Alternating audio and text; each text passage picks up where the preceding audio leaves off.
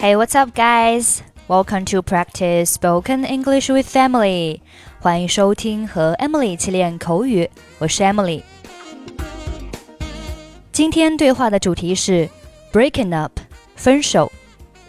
分手无疑是痛苦的，与某人分手叫 break up with somebody。比如说，Amanda broke up with me last year, but I still love her. Amanda 去年跟我分手了，但我还爱着她。Go through 表示经历，这里尤其是指经历一些不好的事情，比如说，John went through many difficulties before he succeeded. 约翰在成功之前经历了许多困难。 Dump，D-U-M-P，表示甩掉某人。比如说，Amanda dumped Sam because he had been cheating on her. Amanda 把 Sam 甩了，因为 Sam 对她不忠。Get over 表示克服什么什么的痛苦。Mr. Simpson hasn't gotten over the death of his wife yet. 直到现在，辛普森先生仍然无法忘怀妻子的过世。说完了分手，我们来讲一下告白。要向心仪的对象告白，我们可以说：“I have a crush on you。”在美式英语中，“crush” 这个词不但可以指对某人心动的情感，也可以指暗恋的对象。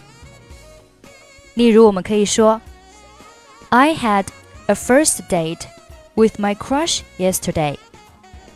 昨天，我跟暗恋的对象第一次约会。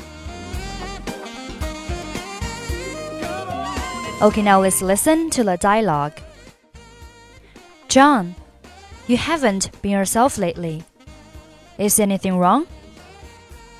To tell you the truth, Amanda, I have a lot on my mind, and I'm so depressed. If you need to talk, I'm all ears. That's so kind of you. It's my girlfriend. She broke up with me. I understand what you're going through. My boyfriend dumped me last week. Really? Do you need to talk? No. My heart sank when he told me. But now I feel great. I'm glad we parted. Wow. How did you get over it so quickly? By hearing that your girlfriend wants to break up with you. Now we can start dating. I've always had a crush on you, John. Awesome! I don't feel depressed anymore. Okay, that's pretty much for today. 如果您想参与本期节目的跟读版本以及语音打分，欢迎您关注我们的微信公众号“英语主播 Emily”。在公众号里回复“节目”两个字就可以加入，或者您也可以关注我们的抖音号“英语主播 Emily”，获取更多英语内容。I'm Emily. I'll see you next time. Bye bye.